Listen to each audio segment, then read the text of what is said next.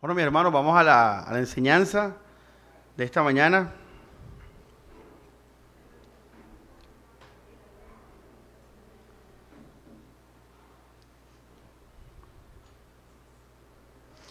El título es Firmes contra las acechanzas del diablo.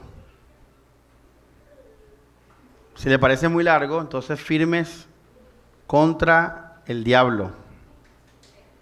Firmes contra el diablo. Es una especie de segunda parte de la enseñanza del miércoles.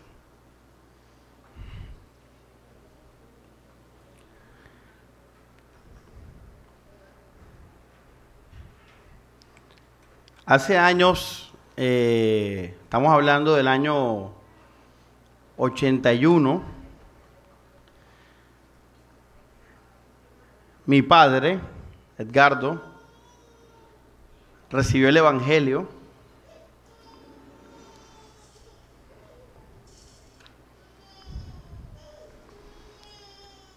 Y bueno, él, él oró, él creyó en el Evangelio. Todo fue de manera especial, así de manera eh, dramática. Cuando él se, se arrepintió, me cuenta por ahí mi tío que lo encontró a las 3 de la mañana orando desnudo en la sala, llorando.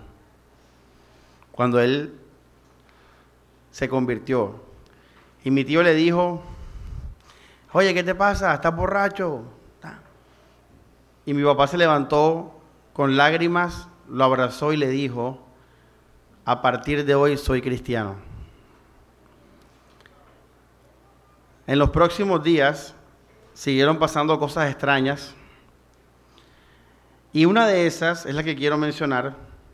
Mi papá nos contó que él estaba durmiendo y lo levantó un ruido, ruidos. Y cuando él abrió los ojos, a sus pies, él vio cómo a un ser de luz luchando contra un ser de las tinieblas. Lo primero que él se imaginó, le dio nombre, fue un ángel contra un demonio. Pero él vio esa batalla. Eso fue a, los días él creyó en el Evangelio. Ahora, más de 40 años después, entiendo como nunca eso que él vio. Fíjense que yo, después de terminar esta enseñanza, me di cuenta que uno de los grandes eh, males de la iglesia y de los cristianos es que no hablan del diablo lo suficiente. No piensan en el diablo lo suficiente. Ahora, yo dije, enseñé y la Biblia enseña que el diablo está vencido, que los demonios fueron humillados, despojados, fueron hechos prisioneros para caminar de manera humillante en un desfile en el que los enemigos derrotados caminan reconociendo su derrota. Eso es verdad. Y en ese contexto, de la victoria que nos dio Cristo sobre los demonios, uno no, uno no, no vive pensando en el diablo. Y es lo que yo les decía, yo no pienso en el diablo, en ese contexto. Pero yo tengo muy claro que el diablo está allí. Eso lo tengo claro. Y en ese sentido es que les digo el mal de la iglesia. La iglesia no piensa en el diablo, pero no en el sentido de estar enfocados en Cristo, en la victoria de Cristo. La iglesia no piensa en el diablo en el sentido que no piensa en el diablo. No saben nada del diablo. Y algo muy tonto. Porque la Biblia dice que nuestra lucha es contra el diablo. Pablo no dice nuestra lucha es contra eh, gente, seres humanos. Él dice nuestra lucha es contra qué? Potestades, principados, en las huestes celestiales de maldad. Y dime cómo un soldado va a ganar la guerra si ni siquiera está consciente de eso. Los teólogos terminan diciendo que el diablo es un invento, un invento de Persia, un invento del folclore persa que adoptaron los judíos, no sé qué, y ta, ta, ta. Imagínate, ¿será que están vencidos los teólogos? Si tú niegas a tu enemigo, estás más que derrotado. Pero Pablo dice al contrario, y Pedro dice, sed sobrios y velad, porque el mal está por ahí. Así dice eh, Pedro, no, dice, sed sobrios y velad, porque el enemigo, Satanás, anda como qué? León rugiente buscando a quien devorar. Entonces es verdad que yo no pienso mucho en el diablo en el sentido de, estar ahí imaginándomelo y esto y lo otro, pero también es verdad que yo estoy firme y estoy enfocado en los cielos y en las cosas de arriba porque sé que existe el mal. Porque sé que existen las potestades y los demonios. Y tengo que declarar victoria.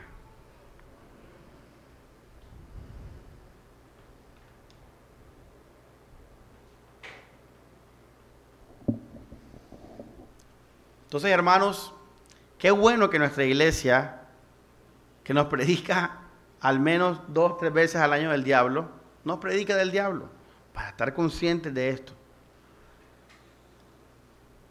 Ahora, repito, nosotros en la fe tenemos victoria sobre el enemigo.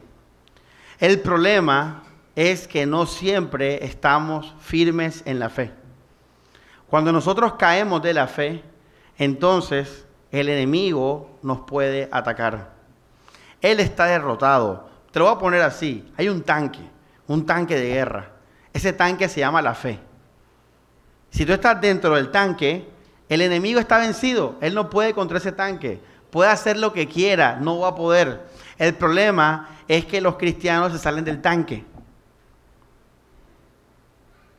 Ese es el problema. Si ustedes vivieran por la fe en todo momento, en verdad, verdad, no tienes nada de que preocuparte.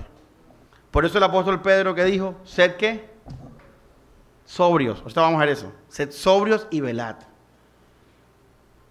En la fe, firmes en la fe.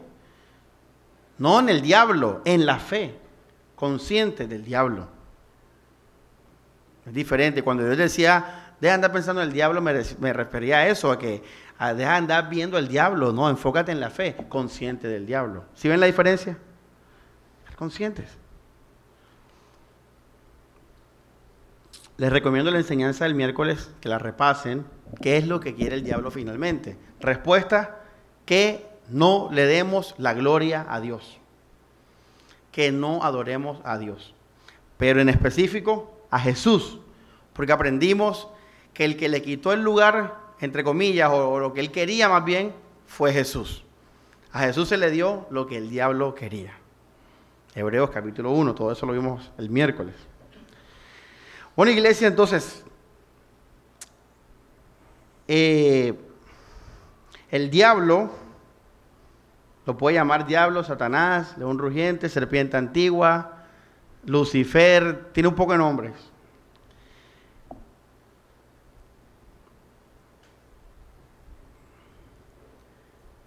Está molesto.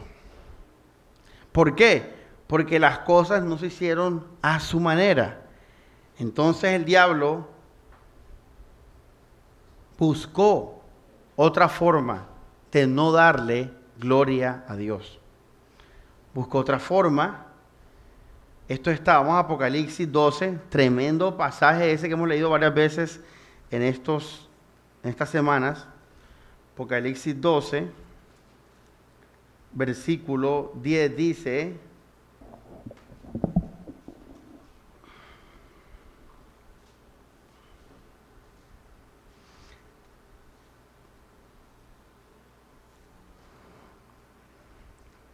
escuché en el cielo una voz potente que decía, ha llegado la victoria, el poder, el reinado de nuestro Dios, la autoridad de Jesucristo, porque ha sido que expulsado el que acusaba a nuestros hermanos, el que los acusaba día y noche. Estamos repitiendo lo que ya vimos. Escuchen esto, iglesia. El diablo fue expulsado del cielo, no se hizo las cosas que él quería a su manera. Y Satanás, ojo lo que voy a decir ahora, es muy importante. Satanás buscó otro lugar donde se le diera la gloria. Ahora, esto no lo he dicho en las prédicas pasadas. Esto es nuevo. Bueno, de manera enfática no lo he dicho. Satanás, él está sediento de gloria. Él quiere, siempre ha querido, lo que lo llevó a esa maldad es que siempre ha querido recibir gloria. Gloria de Dios. Ojo esto, recibir gloria de Dios. Entonces Satanás se metió con algo muy valioso para Dios que es el hombre. Se metió con el ser humano. El Satanás engañó a Eva, luego Adán pecó y ahí Satanás empezó a robarle la gloria a Dios en la humanidad. Imagínate con los primeros ni siquiera con la segunda generación ni la tercera, con los primeritos, Adán y Eva.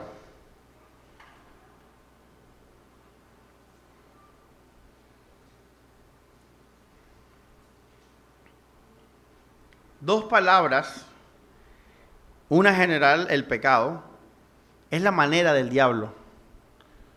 El pecado es la manera del diablo. the, way of the devil. es la manera, o sea, el pecado es la manera, es lo que ofrece el enemigo. Por eso dice Hebreos 11, y Moisés rehusó,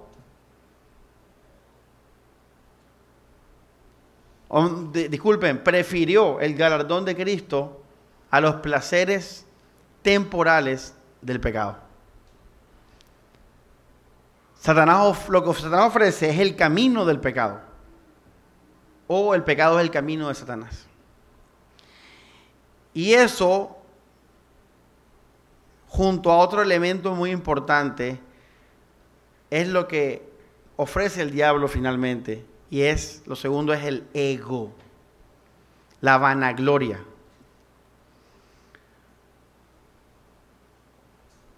la vanagloria. Yo con estas prédicas donde de papá y hermano me dan duro. Porque, como les dije al comienzo, uno, ¿por qué la iglesia está tan mal como está? Porque no conocen a su enemigo. No predican del enemigo. Y Pablo y Pedro y Jesús no hablaron del enemigo. Todos nos hablaron del enemigo y ahora decimos, no, no hay que mencionarlo. Sí, en nuestra, ojo, nuestra ancla es la fe. Nuestro enfoque es en las cosas de qué? De arriba, consciente del diablo. Está mal que estés enfocado en el diablo, eso está mal. No te enfoques en el diablo. Ahí no hay, ahí no hay victoria, ahí vas a tener miedo y carne. Pero enfócate consciente del diablo, porque tenemos un enemigo. Ahora vas a ver la prédica, tenemos un enemigo activo. Y es bueno saber lo que, lo que Él ofrece porque somos más conscientes, repito, el pecado, el pecado hermano es muy general, abarca todo aquello que es contrario a la gloria, de, a, la, voluntad de Dios. ¿Por qué Satanás hace el pecado? Y porque Satanás quiere llevarle lo contrario a Dios, porque Satanás quiere que a su manera haya vida. Él quiere a su manera que haya vida, pero sin Dios no puede haber vida, hay muerte. Entonces fíjate que Satanás, aunque trata, igual todo lo que él hace termina en muerte. Pero trata, es como un científico loco que quiere hacer un clon, que quiere hacer un clon y salen mal los clones y mal los clones y deformados los clones y insiste, insiste, insiste. Ese es el diablo. Ese es el pecado. El pecado es la manera de él, torcida. Porque él no quiere darle gloria a Dios. Él no, él no quiere saber nada de la voluntad de Dios. Él quiere hacer las cosas a su manera y ese es el pecado. Y el ego es muy importante porque el ego representa, digamos, uno, una de las, de, las, de las debilidades más grandes del ser humano, el amor a sí mismo. Y en Génesis, ¿por qué Eva cedió? Eva, ¿por qué cedió? Porque Satanás le dijo, serás como Dios.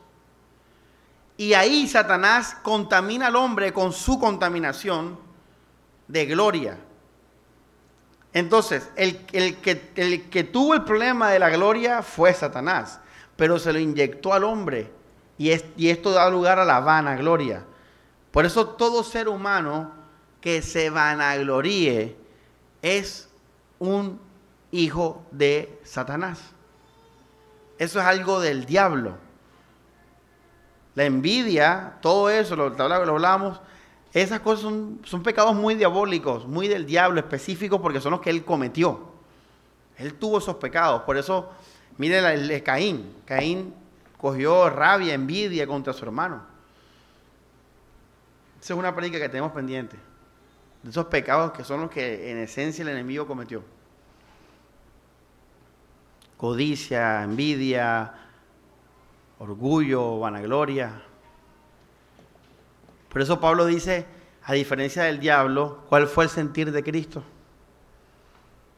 Que no estimó el ser como Dios, se humilló, se humilló. Y Pablo dice, tengan el mismo sentir que hubo en Cristo.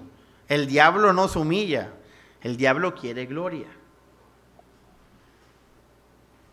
Así, hermanos, desde los pecados más malos hasta la iglesia cristiana más noble, pero torcida, que no predique el Evangelio con sinceridad, todo eso le da gloria al enemigo, al diablo.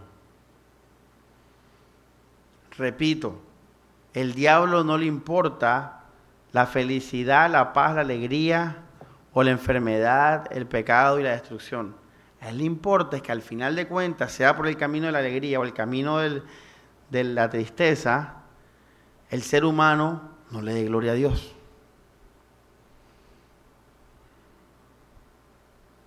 El ser humano no viva por el poder de Dios.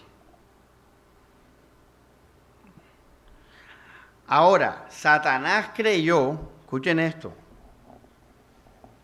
que como la humanidad, como Adán y Eva pecaron enseguida, y ellos son los padres de la humanidad, Satanás dijo, ya tengo a la humanidad en mis manos. Pero ahí, allí es donde viene la obra de Cristo. Dios es más poderoso que el diablo. Y Dios es tan poderoso, ojo esto iglesia, Satanás aparentemente tomó ventaja. Porque los primeros humanos, Adán y Eva, sucumbieron ante el pecado, ante el engaño de Satanás. Pero miren el poder de Dios. Dios dijo, ah, con que también te quieres robar mi gloria en la humanidad. Ojo esto, Dios creó al hombre para su gloria, como los ángeles. Satanás trató de coger y, ganar el cielo, lo expulsaron. Satanás quiere gloria, se los dije ahora. Satanás vino acá, se metió con la obra más preciosa de, Dios para tratar de irrespetarlo de la manera más grande, de burlarse de Dios, yo no sé. Aparentemente lo logra, logra engañar a Adán y Eva, pero nosotros aprendimos algo hace un, hace un tiempo. ¿Por qué Dios permite todo eso? Porque entre más se crece el, el enemigo, más gloria va a tener Dios si lo vence. porque lo dejó crecer y lo vence en un momentico. Muestra más gloria de parte de Dios. Entonces, hermanos, Satanás pensó que tenía la victoria. Él dijo, a partir de Adán y Eva, todos van a nacer inyectados con el pecado. Y, miren, el primer hijo de ellos, Caín, entonces vino Abel. Y ahí Dios le dijo al diablo, a pesar de Satanás, de que tú has contaminado y destruido al ser humano que yo creé, yo tengo unos elegidos, seres humanos, seres humanos, sí, hijos de Adán y Eva, pero que en mí te van a vencer. Ojo esto, en mí te van a vencer. Y empezó a. ¿Y el diablo qué hizo? Lo mató. Pero Dios dijo, ¿tú crees que Abel es el único? Y vino Set. Y vino el otro. Y el otro. Y dice, vamos a Apocalipsis 12. Esto es una guerra, hermano. Esto es tremendo, iglesia. Por eso les digo que el mundo no sabe ni por dónde va misa. Apocalipsis 12, versículo 7, ¿qué dice? Se declaró que, Alex, se declaró la guerra en el cielo. Hay una guerra, iglesia. Ahora, vamos al versículo, eh, versículo 17. Enfurecido el dragón con la mujer, se alejó a pelear con el resto de qué? De sus, de sus descendientes. Entonces fíjate, cuando el diablo se entera que hay unos seres humanos, o sea, la, la, la creación que Satanás robó, la creación que Satanás engañó a Adán y Eva, cuando el diablo se entera de que hay unos seres humanos que son de Dios y van a vencer, ¿Qué hace el diablo? Enfurecido, el dragón con la mujer se alejó a pelear con el resto de sus descendientes, los que cumplen los preceptos de Dios y conservan el testimonio de Jesús. Entonces el diablo, a partir de que se entera de esto, el diablo empieza una guerra. No contra Jesús, Jesús ya se fue. No contra los ángeles y el cielo, porque él fue expulsado. Satanás empieza una guerra con los seres humanos cristianos o hijos de Dios en el antiguo pacto. La guerra de él es contra los creyentes. Él no tiene rollo con el mundo. Ese es su mundo, es su gloria. Entonces Satanás dice, todo ser humano me tiene que dar la gloria. Y si un ser humano no me va a dar la gloria, porque supuestamente viene de Dios, yo voy a pelear. Yo voy a pelear contra ese supuesto hijo de Dios. Por eso dice Pedro, hay muchas cosas misteriosas que no sabemos cómo se mueve el mundo espiritual en detalle, el de las tinieblas. Hay, gente que especula. No sabemos, pero sí sabemos que dice Pedro, el diablo anda como león rugiente, ¿o qué? Buscando. Claro, porque él tiene control de las personas, de, los, de, de, los, de las ciudades, de los barrios. Él tiene control. Él con sus, todas sus, sus huestes y legiones de maldad. Y Él está viendo, como hizo con todos los hijos de Dios en la Biblia, Él está viendo quién, quién se está acercando a la fe. Él está viendo, porque todo humano tiene que darle la gloria al diablo. Él es el príncipe de este mundo. Por eso dice la Biblia, se le da ese nombre, príncipe del mundo. Recuerda que el diablo quería gloria, entonces no la encontró allá, dijo, bueno, me voy a meter con la humanidad y ese va a ser mi mundo. Ojo, el mundo entero está bajo el maligno. Juan lo dijo ahí. ¿Ya entendieron? El mundo entero está bajo el maligno. Este es el mundo del diablo. Ahora, Cristo, por amor, por gracia, por misericordia, porque es Dios bueno, dijo, no voy a dejar perder al ser humano. Y voy a salvar a unos seres humanos. Y me va a dar gloria los ángeles, y me van a dar gloria los 24 ancianos, y me van a dar gloria los cuatro seres vivientes, y me van a dar gloria de todo pueblo, lengua, tribu y nación. Jesús va a vencer al diablo en todas las esferas de la creación. Ya ves, nacidos para gloria.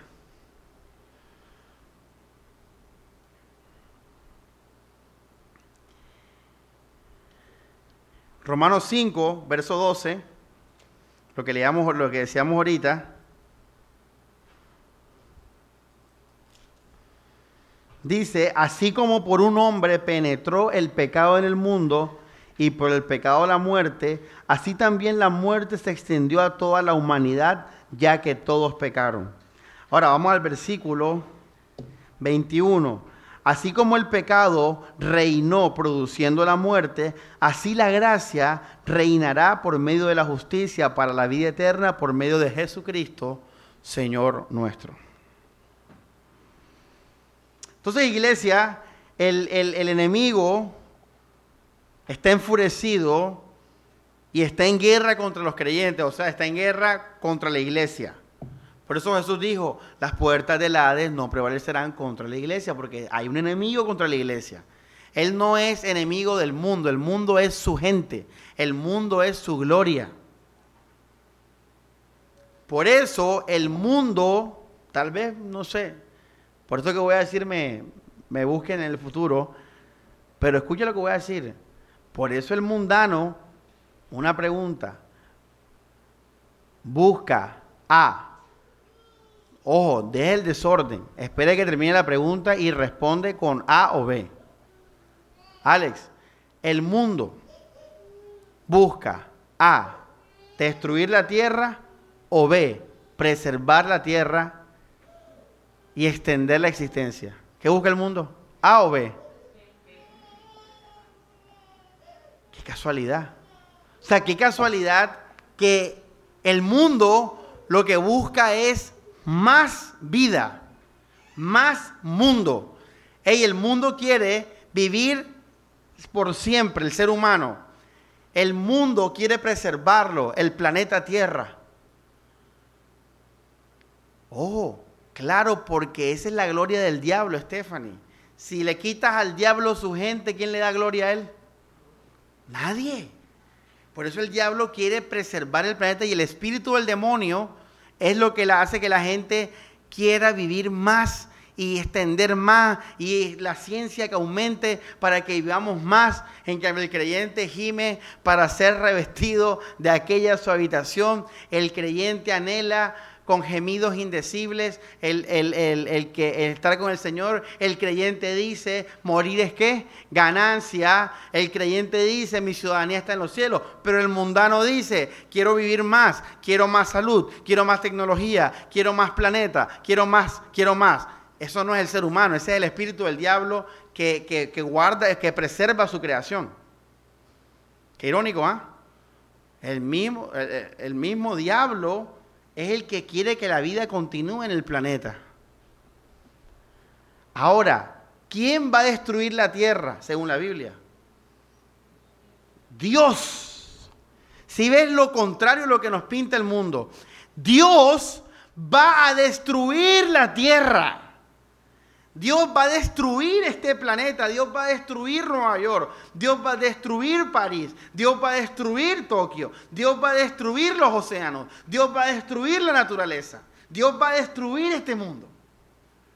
Lo va a destruir completo con sus animales y su ecosistema y todo lo que el hombre haya inventado lo va a destruir. ¿Por qué? Porque este mundo es del enemigo. Todo lo que hemos construido está basado en el pecado y en la vanagloria. En la ignorancia y en la estupidez. Y Dios va a crear un nuevo qué? Cielo y una nueva tierra donde va a haber justicia. No este mundo. Que, que eso, ¿verdad? Qué irónico. Por eso es que el mundano, tú lo ves con ese espíritu de, de más vida y más...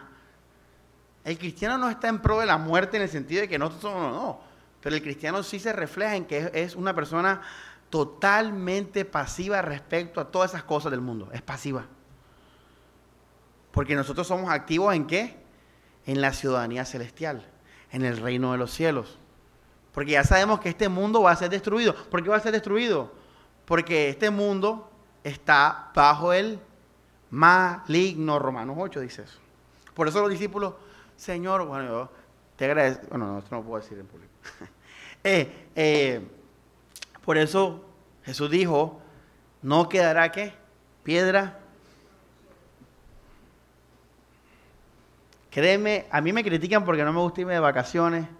Créeme que con Jesús te aburres. Jesús, vamos de vacaciones. ¿Para qué? No, para que conozca ahí esto y lo otro. No quedará piedra sobre piedra.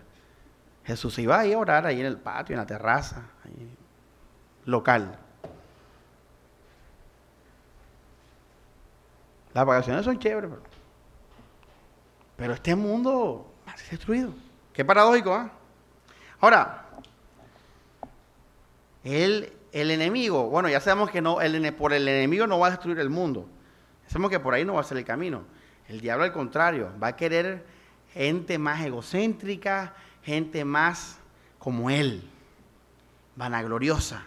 Eso es lo que el enemigo quiere. Y mira cómo está la sociedad ahora. Mira Instagram. Mira redes sociales. Todo el mundo se cree un Dios. Todo el mundo es especial. Todo el mundo es un Dios. Y ahora con las redes sociales, pues todo el mundo es público. La gente, cualquier persona puede llegar a ser famosa desde su celular. Tienen mil seguidores y no tienen después para el litro de leche, pero tienen mil seguidores.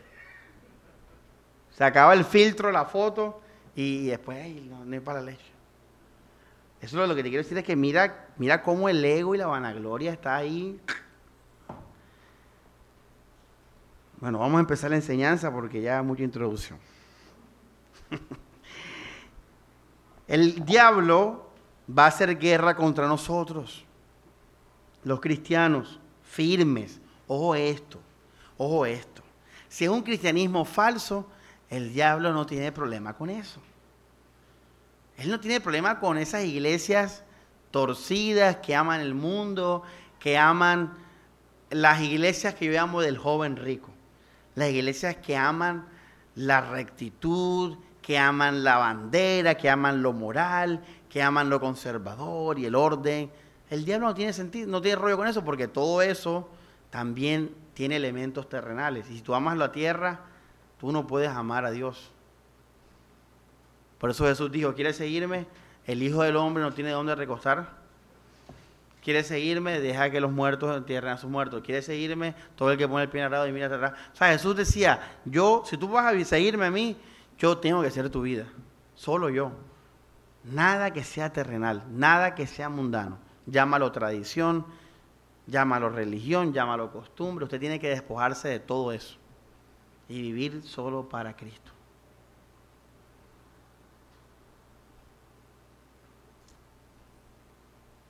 Lastimosamente para el diablo, hasta ahora, después de miles de años, el diablo no ha podido robarle un alma a Dios. Pero lo sigue intentando. Cree que algún día al menos uno se va a robar. Pero todos son salvos por la fe. El diablo gana, pero él, no, él, gana en personas que están cerca de la fe. Eso sí es verdad. Hay gente que está cerca de la fe. Y muchas de esa gente, como te digo, el diablo va a atacarlas. Porque el diablo dice, uy, está cerca, voy a evitar.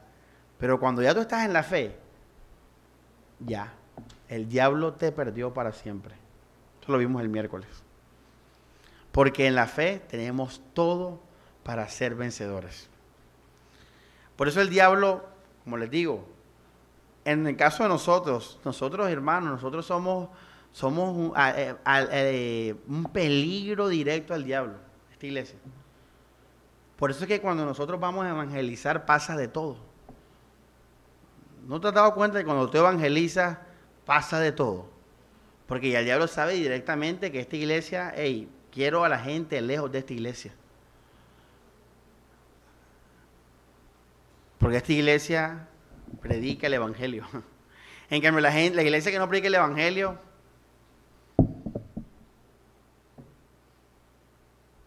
el evangelismo, bueno, vamos a empezar el evangelismo y el otro domingo tienen 50 personas. Es fácil.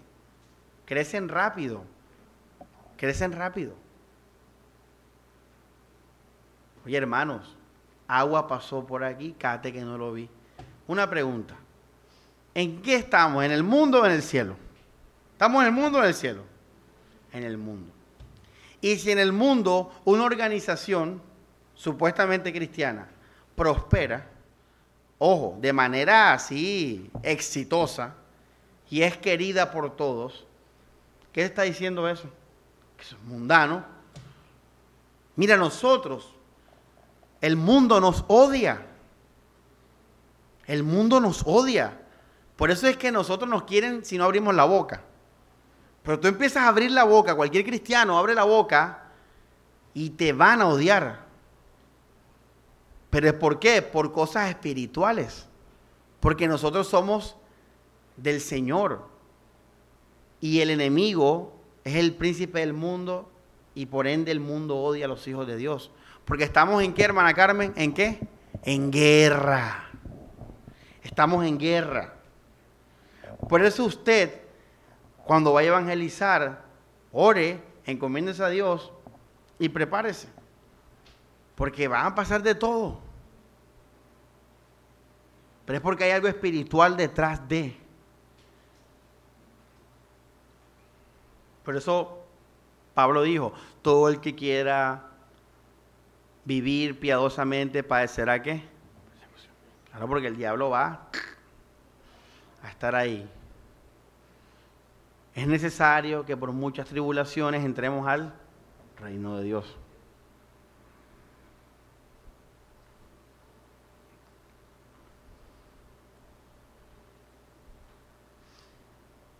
Pero como les dije ahora, todo creyente que viva en la fe va a tener la victoria. El enemigo no va a poder hacer nada. Por eso Pablo decía clarito, no tengo problema, el que empezó la obra la va a terminar. Por eso Efesios 6. Efesios 6 es importante. Vamos a Efesios 6. Pablo lo dice.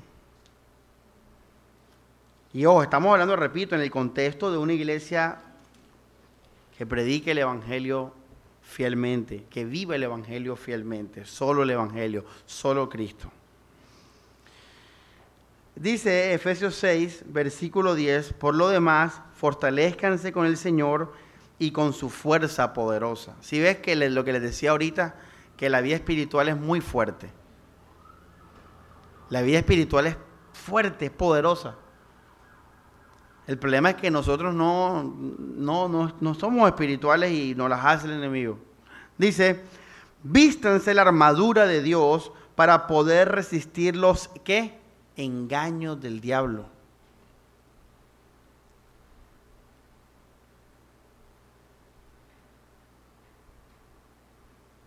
Los engaños del diablo.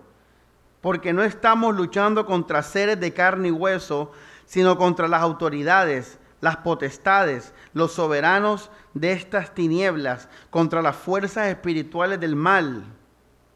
Por tanto, tomen las armas de Dios para poder resistir al día malo y permanezcan firmes a pesar de todos. Firmes que, gloria a Dios.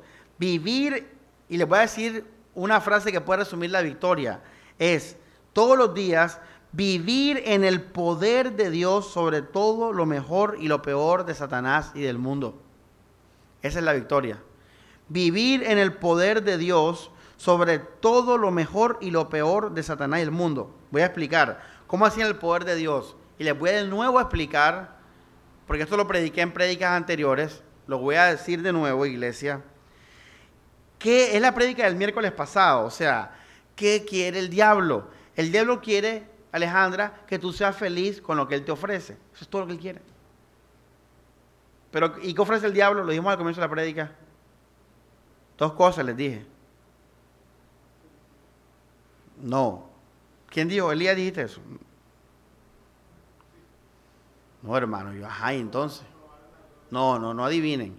Yo dije al comienzo de la enseñanza que Satanás se resume su obra en dos cosas, Alexander. ¿Cuáles son? El ego y el pecado.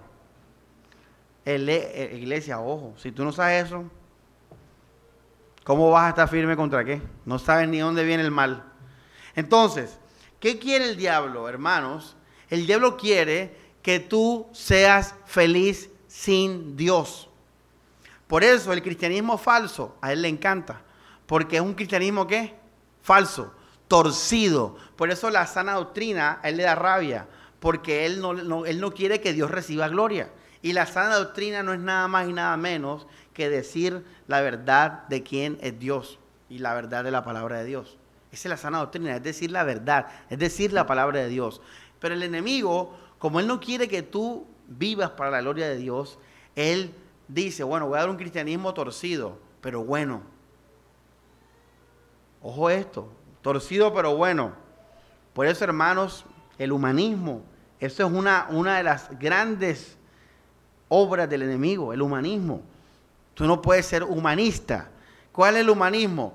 Digámoslo en el sentido eh, teológico eh, presente. Pues enfatizar la alegría, el éxito, la prosperidad, la paz, eh, el desarrollo del ser humano. ¿Cuál nuestro, nuestro enfoque no es ese, nuestro enfoque es Cristo, signifique lo que signifique eso, mijo. Entonces, hermanos, el enemigo quiere que tú seas feliz sin Dios. Él te ofrece cristianismo falso, bueno, cristianismo falso eh, efusivo, te ofrece cristianismo falso sobrio, cristianismo falso, muy serio. Te ofrece otras religiones, te ofrece el pecado, el libertinaje, te ofrece una vida de sexo a la loca, te ofrece codicia, dinero, te ofrece eh, la familia como lo primero en la vida. Eh, él te ofrece cualquier cosa, Él te da lo que tú quieras, pero con tal de que no le dé gloria a Dios. Mira que a Eva no le dijo, oye, ven, aléjate de Dios. No, torció con tal de que lo que Dios dijo ya no valga. Entonces, ¿cuál es la victoria, iglesia? Ojo lo que voy a decir ahora. ¿Cuál es la victoria? Atención a esto. ¿Cuál es la victoria de nosotros? Que nosotros podamos decirle al diablo no al pecado, no al ego, y podamos estar y vivir solo en el poder de Dios, solo en el poder de Dios. Eso es lo que Job hizo. Eso es lo que Job hizo. El diablo le quitó todo y, Job siguió firme en Dios. Por eso Jesús dice, todo el que quiera seguirme, tome su cruz, aborrezca padre y madre, hijos, hermanos, todo eso, y su propia vida, y sígame. ¿Por qué Jesús dijo eso?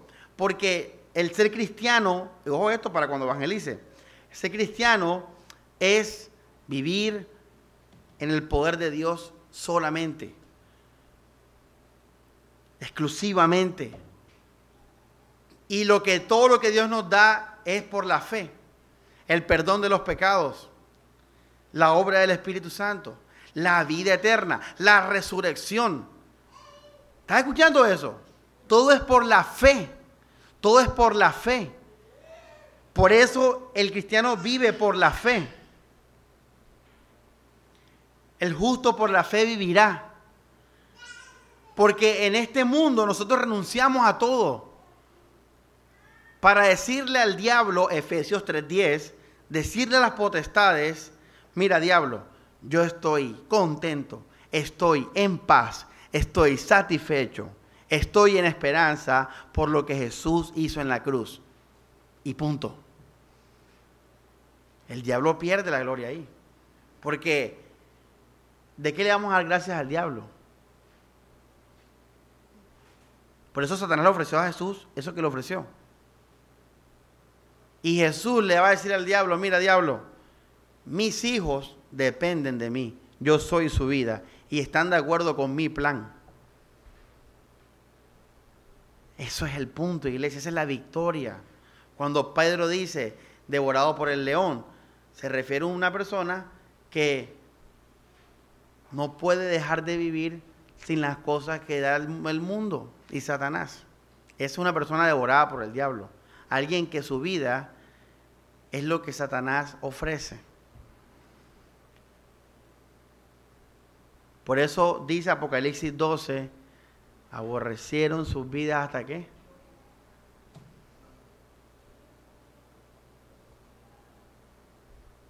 Entonces, cuando Pablo dice, ¿cómo se llama la enseñanza de hoy? Firme contra el diablo. ¿Qué es estar firme? Es vivir en el poder de Dios. Sobre todo lo mejor de Satanás. ¿Qué es lo mejor del diablo? Riquezas, salud, amigos, familias en paz eh, éxito en el trabajo. Eh, dinero, ya lo dije, ya dije dinero. Cosas terrenales, todo lo que el mundo te puede dar. Eso es lo mejor del diablo. Bueno, yo vivo en el poder de Dios sobre todo lo mejor del diablo. No, no dependo de eso. Aunque lo tenga y lo disfrute, no dependo de eso. Y también sobre lo peor del diablo. ¿Qué es lo peor del diablo? La enfermedad, la escasez, la persecución, las cosas malas, las, el pecado, todo eso, todo eso. Bueno, la victoria en nosotros consiste en que, como Job, pase lo que pase, yo dependa y esté sustentado en el poder de Dios. Esa es la, que, la meta diaria. Firme contra el diablo no se refiere para a, no pecar ni nada de esas cosas. Se refiere a estar sustentado por el poder de Dios cada día. Ahora, por eso, hermanos, entonces viene, eh, ¿cómo hacemos esto? Póngalo ahí. ¿Cómo hacemos esto? Bueno, es que estar en guardia todos los días, iglesia. Y aquí se pone en práctica un poco la enseñanza. Hay que estar en guardia. Vamos a leer rápidamente unos versículos. Eh, Efesios 6, vamos a seguir leyendo la armadura. Hombre, si ya lo dice, lo tenemos todo en el Señor. Pablo lo dijo. Dice, verso eh, 13. Por tanto, tomen las armas de Dios para poder resistir el día malo. Todos los días, iglesia. Y permanezcan firmes a pesar de todo. Cíñanse con el cinturón de qué? ¿Qué dice ahí? La verdad. Vistan la coraza de justicia. Calcen las sandalias del celo para proteger la buena noticia de la paz. Tengan siempre en la mano el escudo de la fe, en el que se apagarán los dardos incendiarios del maligno. Pónganse el casco de salvación Empuñen la espada del Espíritu, que es la palabra de Dios, y vivan orando y suplicando, oren en toda ocasión, animados por el Espíritu. Vamos ahí. Entonces, iglesia, todos los días, todos los días, tenemos, ojo esto, iglesia, yo sé yo ojo hoy, ¿verdad? Yo ojo, pero es que, tío, la enseñanza, firme contra el diablo. Hermanos, mucha atención. Todos los días que nos levantemos, Gisette, Elías, Stephanie, todos los días que nos levantemos, tenemos que ponernos la armadura, iglesia. Pablo no habla de la semana, él habla del día, iglesia. Pedro no dice una vez al mes, pero dice todo momento. Cada vez que tú te levantas, tienes que ponerte la armadura. Ahora, ¿qué es la armadura? La armadura son las promesas de Cristo. Mira, el Evangelio por el cual recibimos la buena noticia que nos trajo la paz por el perdón de los pecados. La justicia, que hace referencia a la justificación que tenemos por la muerte de Jesús en la cruz. La salvación, lo mismo, sinónimo. Salvos del pecado, del poder del pecado, de las tinieblas, del infierno, de todo eso. En resumen, es las promesas de Cristo. Esa es la armadura del Señor. Por eso dice la fe, el escudo de la fe, con el que protegemos todas las promesas de Dios. Mira la importancia de la fe. Le hemos hablado varias veces a la fe. La fe es el escudo, porque tú sin fe se cae todo lo demás. Por eso les dije que esos teólogos que no creen en el diablo, que no creen en la Biblia, no van a están más perdidos que yo no sé. La fe, esa seguridad que tenemos por haber creído en Jesús, nos da esa esperanza de que Cristo está con nosotros, de que vamos para el cielo a estar con el Señor. Esa es la armadura de la fe, de que si he pecado, que si me la he embarrado, soy salvo por la fe, soy justificado por la sangre. Así que ningún pecado me va a desanimar, ningún pecado me va a hacer rendirme, ningún pecado me va a hacer caer en lamento. Me levanto porque soy santo, justo, perdonado. La armadura de la fe eh, no es nada más que eso, que levantarse y enseguida confesar, recordar que Cristo es mi vida, que vivo para su gloria, que me muevo por Él, que trabajo por lo que dice la Escritura, que amo por lo que dice la Escritura que vivo para su gloria. Eso es la armadura de la fe. Y eso está en la mente. Ahora vamos a hablar de la mente. La mente es importante porque eso está en la mente. Por ejemplo, si, si tu cuerpo necesita expulsar desechos, ¿Qué órganos están hechos para eso? El intestino, los riñones llevan al tema de la orina. Si tú tienes ganas de orinar, tu cerebro va a los riñones, manda las órdenes. Y si yo quiero que a alguien se le dañe el proceso de orina, ¿dónde lo ataco yo? en los riñones, me meto con los riñones. Si yo quiero que alguien muera enseguida, rápido, ataco el cerebro, ataco el corazón. Si yo quiero que alguien no camine, ¿qué ataco? Las piernas. La fe está en la mente. Ojo esto, iglesia. La fe está en la mente. Entonces, la guerra se pelea en la mente. Por eso Pablo dijo, nuestra lucha no es contra carne ni sangre. No son cosas físicas. Al cristiano que lo mates es un favor que le estás haciendo. Porque para nosotros morir es ganancia. Con Job fue lo mismo. Job, mira que nada material le tocó la fe. Nada material. Por eso dice el justo por la qué? Por la fe vivirá. Allí está nuestro enfoque, nuestra victoria en la fe. Por lo tanto, el enemigo, a los creyentes que él vea que están en una iglesia que enseña la Biblia, si él ve que tú sobreviviste a lo de la familia, sobreviviste a la economía, sobreviviste a la salud, sobreviviste a la vida física, sobreviviste a, los amigos. O sea, si tú ves que tú, el diablo ve que tú dejaste todo eso por, por él, por Cristo, sin ningún problema, entonces el diablo va a empezar el verdadero ataque en ti. El verdadero ataque. ¿Cuál es el verdadero ataque del diablo aquí? El ataque más fácil del diablo es ese, la persecución. La plata. Ese es el ataque primero del diablo. Hey Samuel, mira, ve, te vas a quedar pobre. Tú eres bobo. Mira que por ser cristiano te vas a quedar sin trabajo.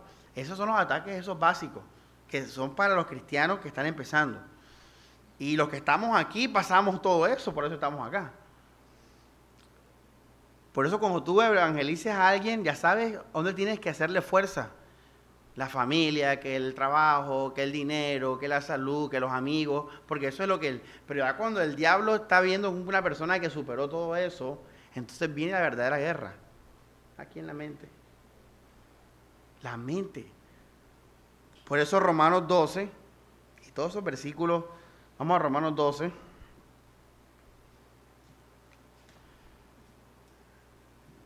La prédica la, hago de esa manera para que usted vea por cómo llegamos a, a, lo que ya se ha dicho en otras enseñanzas. La mente, oye, qué cosa, la mente, ahí está la batalla, porque la fe está, es por el Espíritu y eso está acá arriba. Romanos 12, versículo, un tremendo versículo, iglesia, lo dice todo. Dice, no se acomoden, verso 2, no se acomoden a este mundo. Fíjate, no está hablando de algo físico, iglesia. No está hablando de un mueble chévere ni nada. Está hablando, dice, no se acomoden a este mundo, por el contrario, transfórmense interiormente con una qué? ¿Qué dice ahí? Mentalidad nueva. ¿Ya ves? En oposición al mundo. Una mentalidad nueva. Mente, ahí está.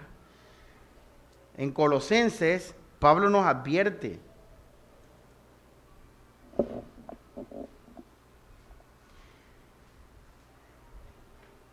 Les pido una última atención en esto que vamos a hablar.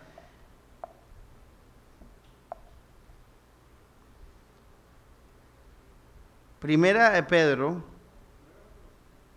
4.7, todo lo de Colosenses donde dice lo de la filosofía,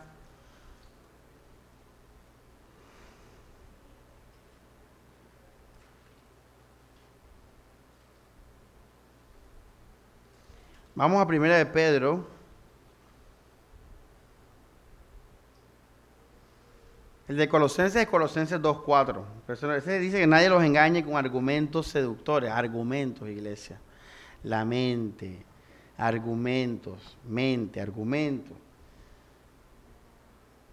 Eh, primera de Pedro 4.7, ¿qué dice? A ver.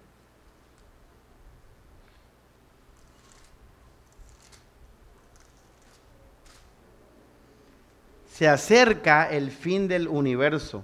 Por eso tengan la moderación y sobriedad necesaria para poder orar. La sobriedad, la moderación. ¿Qué es un cristiano sobrio? Una persona que simplemente está consciente en su mente de las cosas. Ya. Sed sobrios. Ahora en el 5.8, sed sobrios y velad, porque vuestro adversario, el diablo, y la sobriedad va ligada al tema de la mente, a estar conscientes, claros todos los días de el propósito de gloria, de vivir en el poder de Dios, sobre todo lo bueno y malo de Satanás y del mundo. Entonces, iglesia, para ser más prácticos, para ser prácticos, la batalla es la mente, aquí está la fe. Ahora, ¿Cómo nos ataca el enemigo entonces? ¿Cómo nos ataca el enemigo?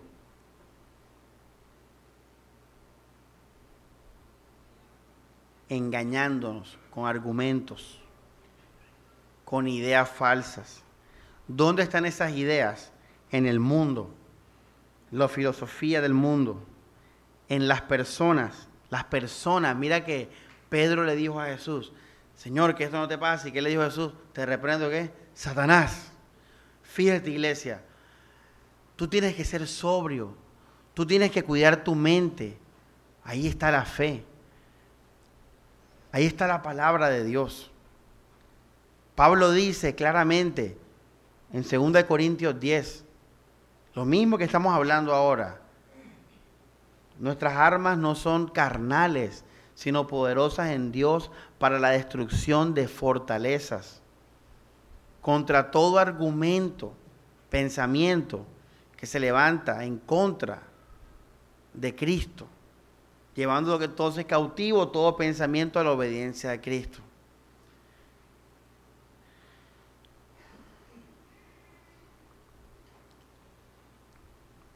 Vamos a ponerlo de, manera ilustrada de la siguiente manera. yo sé que la victoria está en vivir para la gloria de Dios, nacidos para gloria. ¿En qué consiste eso? En que yo viva solo por el poder de Cristo. Ya.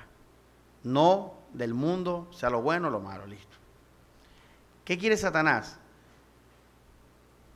Satanás nos va a atacar y nos va a atacar y nos va a atacar y nos va a atacar hasta que nosotros digamos, ay, ya me cansé del cielo, quiero algo aquí. Hasta ese momento. Ya me cansé de, de, la iglesia, del perdón, quiero hacer algo para mí, mira cómo me he descuidado yo tanto. Voy a dejar la iglesia porque voy a perder mi trabajo. Ya no puedo más. Voy a perder mi familia, ya no puedo más. Eso es lo que quiere el diablo.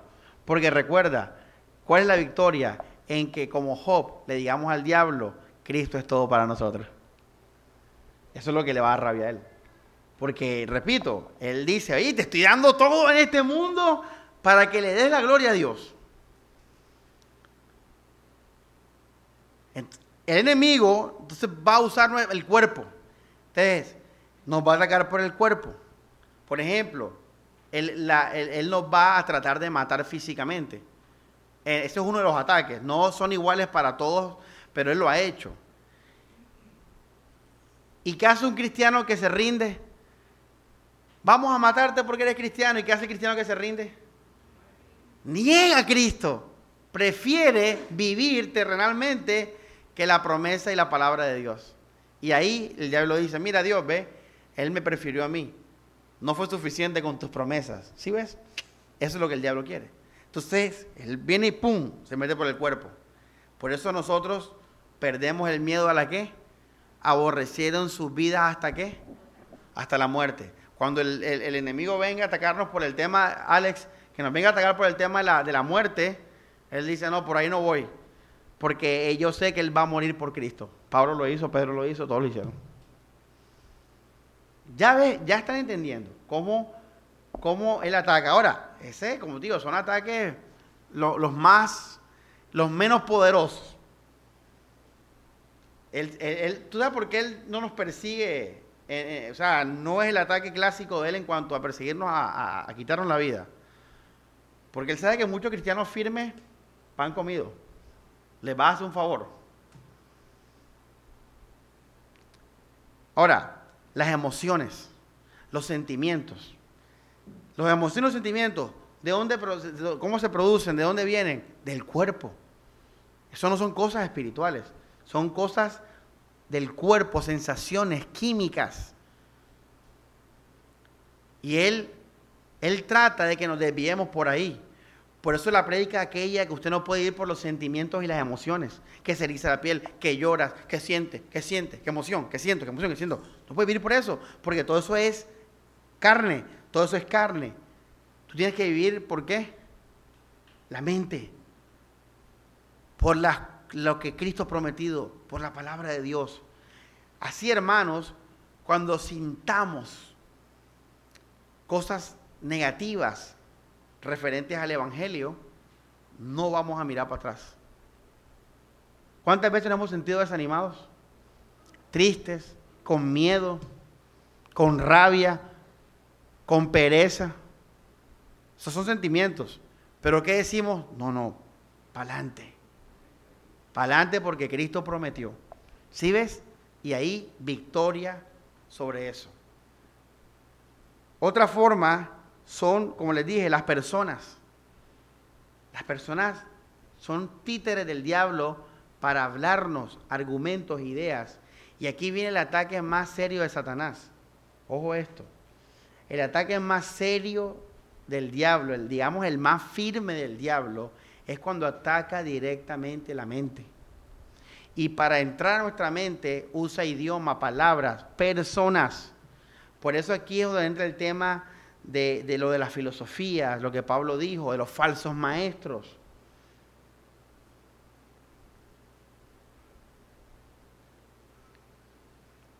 De los falsos maestros, Efesios 4.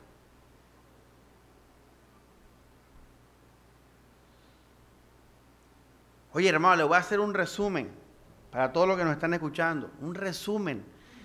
La gente a veces se complica mucho de que, ¿qué es la sana doctrina, la falsa doctrina? ¿Cómo yo veo que es un falso maestro? Mira, un falso maestro se define por una sola cosa. Hoy lo estás viendo con claridad. Un falso maestro te va a llevar a cualquier cosa que sea del mundo. Si el fin de, la enseñanza de ese maestro es algo del mundo, sea bueno o malo, es un falso maestro. Un verdadero pastor, un verdadero maestro, te va a llevar a lo que el Evangelio nos enseña, a que vivas solo para la gloria de Dios. Eso es un verdadero maestro. Así de simple. Los consejos de nosotros giran alrededor de eso, entre los cristianos. Si Grace tiene un, Grace me dice, pastor, eh, imagínate que una profesora allá en el colegio me trató mal, qué injusticia. ¿Qué, ¿Qué enfoque tiene un cristiano? Que ella viva para la gloria de Dios. Entonces uno le va a decir, Grace, mira, primero que todo, cálmate. Parece que el dinero fuera tu vida. Y Grace, mira, vino por un consejo de que la trataron mal, pero el cristiano le va, le va hablando del dinero, como Jesús la gente venía con problemas y Jesús salía con otro cuento, pero iba el Espíritu, la gloria de Dios. Entonces Gray dice, oye, sí, la verdad es que esta rabia me da al final es por el tema del dinero. Fíjate, buscamos que Grace se despoje de lo que Satanás puede ofrecerle y esté completa en Cristo. Esos son nuestros consejos. El consejo de un falso cristiano es, Grace, no, pero eso está injusto. Tienes que valer tus derechos. ¿Cómo así? ¿Tú cuánto estás ganando? Es increíble. O sea, el enfoque, aunque use la Biblia, al final va a ser plata, paz familiar, eh, salud, eh, amigos. Ese, es el, mensaje del diablo. Es obvio. Eso es lo que Satanás le ofreció a todo el mundo, a Adán y Eva y a Daniel y a Jesús. Eso es lo que le ofrece. Él, él quiere que tú seas feliz con él. Pero nosotros somos de la escuela de Job. Nuestra vida es Cristo. Es lo que esa es la victoria de nosotros. ¿Cuándo somos devorados? Cuando ya nuestra vida no es Cristo.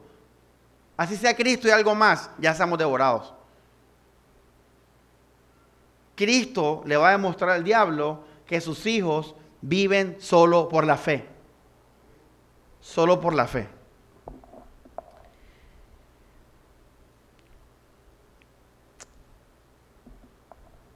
Porque solo la fe, solo la fe le da gloria a Dios. Porque solo en la fe es donde la obra de Cristo nos cubre completamente. Por eso hasta la salvación por obras es satánica.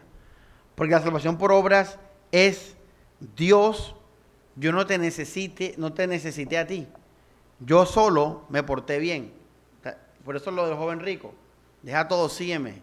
Jesús. Solo Jesús le da la gloria a Dios.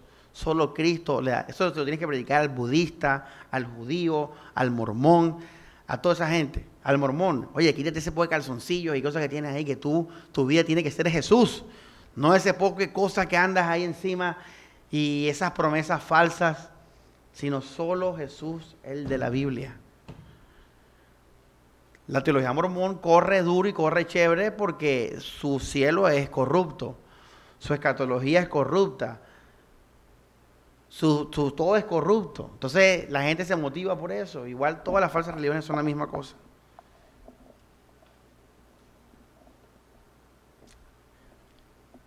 Voy a terminar la enseñanza bien chévere, con algo que no se imagina. Que no se imagina porque está en el antiguo pacto y porque en el antiguo pacto no se hablaba mucho del tema de los demonios y esas cosas. Pero los hombres de Dios la tenían clara, enfocados en las cosas de arriba. Por eso Zacarías cuando vio a Jesús, dijo, mis ojos han visto tu salvación. Iglesia, antes de concluir la enseñanza, quiero concluir eh, Quiero que les quede claro, hermanos. esto de, de, levantarse todos los días y estar firmes en la fe y guardarse la mente, iglesia. Lo que te puse el ejemplo ahora del cuerpo, de las emociones, de las personas, es que esos son medios que usa el enemigo para que nosotros vivamos por esos medios. Imagínate cuánta gente no ha dejado la iglesia por, por las emociones o los sentimientos. ¿Mm? Me trataron mal, me hicieron mal, me, eh, ya ves, o sea, por eso lo dije ahora, usted tiene que vivir por la mente, guardar la mente. Tiene que guardarse del falso evangelio, del evangelio que es humanista, del evangelio que, que, que lleva a idolatrar o a estarse uno ahí atado y esclavizado a unas tradiciones. Todos los días que tú estés sustentado por lo que Cristo hizo, iglesia, tan fácil como eso es. Nuestra promesa es que nos vamos para el cielo.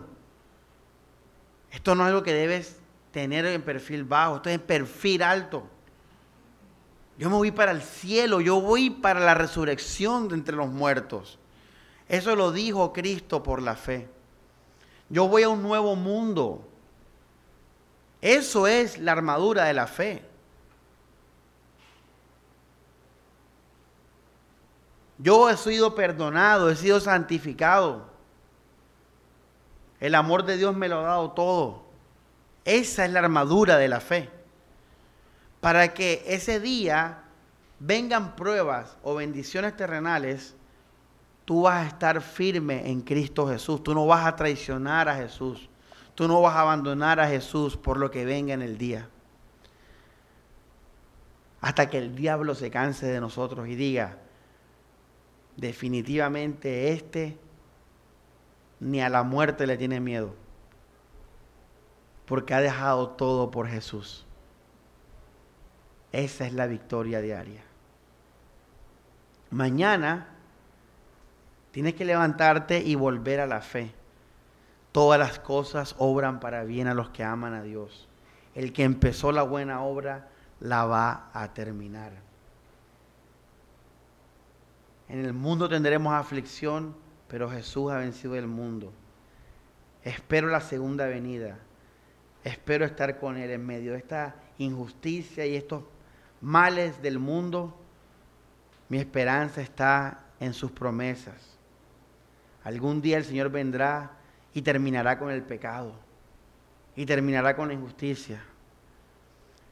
En medio de mis fallas, recuerdo, soy santo, perdonado, justificado. Mi paz está en la fe, en que creí en Jesús. En Él me gozo, en Él espero. Vivo para Él, soy su siervo. Vivo para su gloria. No voy a vivir por mis sentimientos, no voy a vivir por mis emociones, no voy a vivir por mi vida. Voy a hacer todo para su gloria. Esa es la armadura de la fe. Todos los días tenemos que vivir. Vivir. No es que ay, yo soy cristiano, pero estoy aquí, hermano, deprimido. No. Es que vivir en Cristo. Y termino con esto y comentaba con Grace de las tres áreas donde Cristo nos ha dado victoria. Sobre el pecado nos perdonó y nos santificó. Sobre las pruebas él nos prometió que Él va a estar con nosotros y al final vamos a recibir mucho más de lo que hemos dejado y sufrido por Él. Y en las cosas buenas de este mundo nos guardamos de ellas porque nuestra ciudadanía y nuestro galardón está arriba. Protegidos del mundo, protegidos de, las consecuencias del pecado, del pecado y protegidos en las pruebas. Job. Termino con esto. Hermanos, un texto muy hermoso que increíblemente se nos adelantó el Señor. ese, Señor que vamos a leer se nos adelantó y, declaró lo que debe ser el día firme del cristiano diariamente. Habacuc 3:18.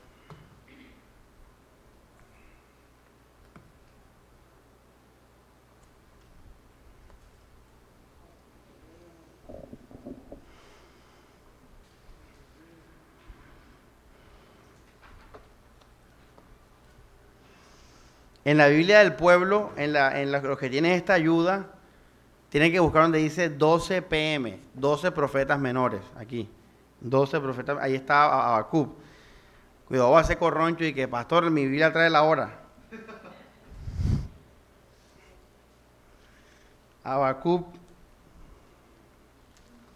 Oye, tremendo Abacub. Yo cuando, yo copié este versículo que en la prédica lo está armando, yo dije, wow, el, profeta ese nos, nos adelantó a todo el mundo.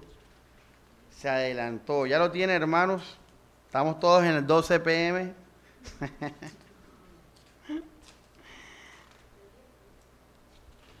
...3.18 dice, y terminamos con esto. Oye, iglesia.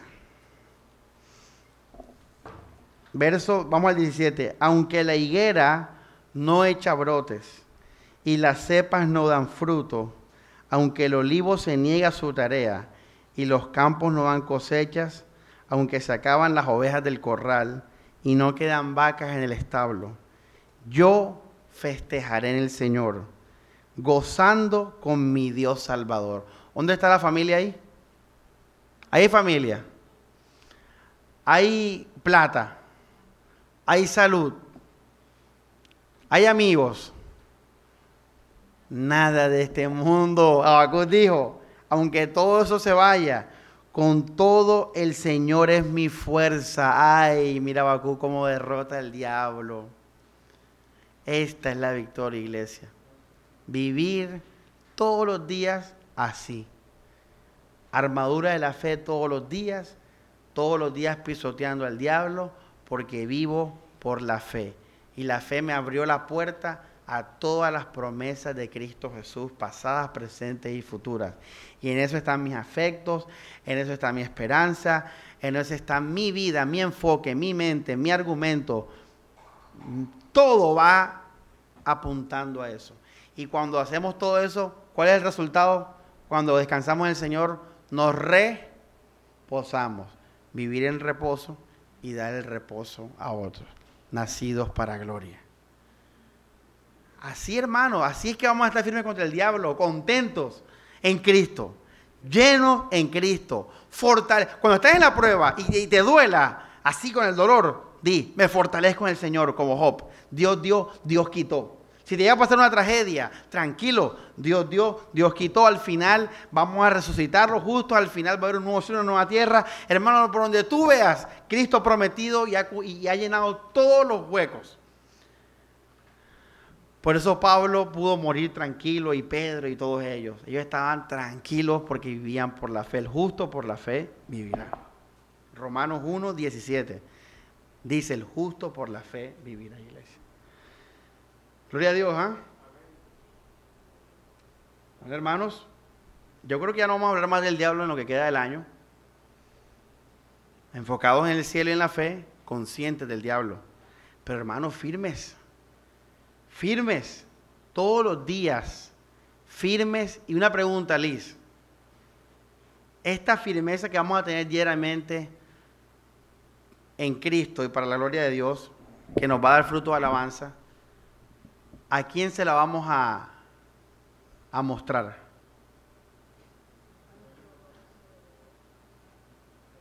¿Qué más? Al revés, la prioridad es al revés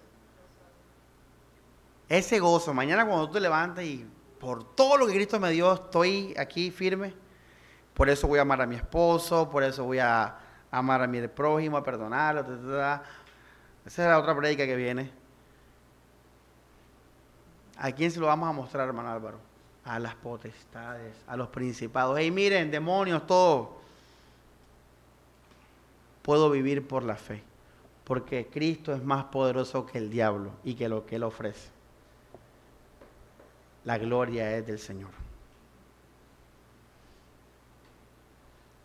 Vamos a orar. Dios Padre, gracias por tu palabra, Señor. Gracias por darnos este, tesoro. Podemos ahora saber con claridad, Señor, con más claridad, Dios,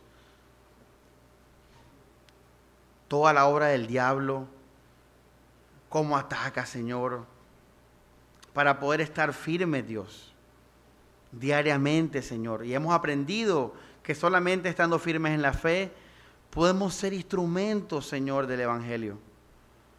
Así Dios, gracias por esta, esto que nos ayuda a, a batallar con estrategia, con discernimiento, Señor. A mantenernos dentro de la fe, Señor. Y viendo por dónde nos puede atacar el enemigo, Señor. Y también nosotros por dónde no debemos vivir nuestra vida, sino que dependa y venga solo por la fe que viene por la palabra de Dios, predicada fielmente y que habita en nuestras mentes. Que cada día, Señor, nuestra mente sea renovada en ti, Dios, para que nos fortalezcamos más en tus promesas. Ya entendemos por qué los apóstoles decían tanto que conociéramos, Señor. Porque entre más conozcamos, Dios, más fuerza vamos a tener y tranquilidad en la fe, Dios. Gracias por el don de la fe, Señor. Gracias por darnos todo en Cristo. Si estamos en ti, Señor, podemos vivir tranquilos, Dios. En paz y alegría todos los días. Pero una paz y una alegría no como la del mundo, que se basa en su egoísmo, en las cosas de esta tierra, sino solo en ti, Jesús. En tus promesas, en tu obra espiritual. Porque esta vida es para ti, Señor. Este momento es para tu gloria, Jesús. Amén y amén.